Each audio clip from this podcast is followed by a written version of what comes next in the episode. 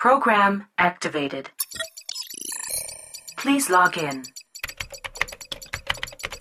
Accessing files. Oi, aqui é a Aline e este é mais um episódio do Alegoria, o podcast que promove divulgação científica e o autodesenvolvimento. No episódio de hoje eu falo sobre origem de replicação e proteínas iniciadoras. Acho que você já sabe. Não sei. Mas minha alma de professora faz eu repetir pela milésima vez. De acordo com o modelo que é aceito pela comunidade científica até o momento, 20 de novembro de 2021, só para registrar, o DNA é feito de duas fitas feitas de nucleotídeos conectados entre si em dupla hélice, no formato de dupla hélice. Nesse modelo, ambas as fitas podem ser utilizadas como moldes para a replicação desse DNA. Imagina comigo. Must have been my imagination. Nessas duas fitas de DNA, a fita 1 pode ser usada como molde para produzir a fita 2. Concorda comigo? É verdade. Se são feitas de nucleotídeos que têm bases nitrogenadas complementares, sempre cada fita pode ser molde. E é um molde para produzir a fita complementar. Isso significa que a fita 1 é usada como molde para produzir a fita 2 e a fita 2 é usada como molde para produzir a fita 1.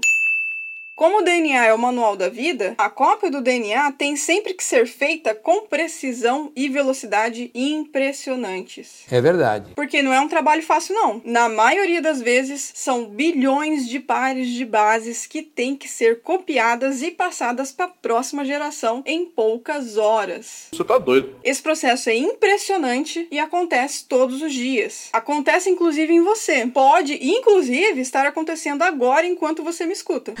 Eu tô passada, chocada. Essa proeza impressionante é feita por um grupo de proteínas que são chamadas de maquinaria de replicação. Devido a elas operarem quase que como robozinhos do futuro, com precisão e velocidade impressionantes. Aplausos. Arrasou, bonita. Puta que pariu. Detalhe importante.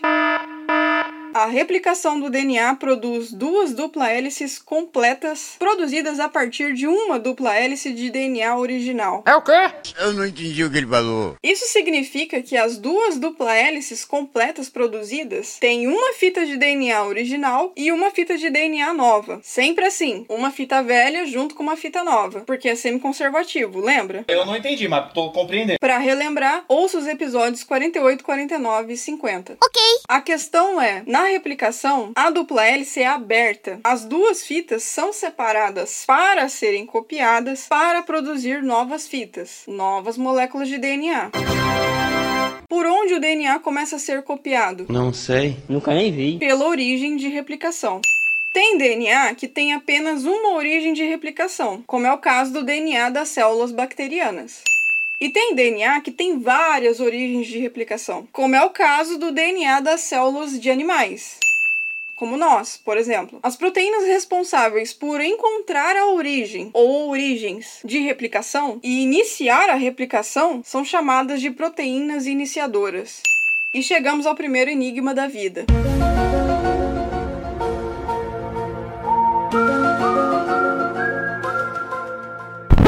A dupla hélice de DNA é normalmente muito estável. Pensando friamente, para iniciar a replicação é preciso separar as duas fitas do DNA. E para separar essas duas fitas de DNA, ou seja, quebrar todas as pontes de hidrogênio que tem entre as bases nitrogenadas, seria necessário alta temperatura, alta mesmo, próxima da temperatura da água em ebulição. É o quê? Você tá doido. Com a alta temperatura, teoricamente seria possível separar as duas fitas do DNA e copiar essas fitas, certo?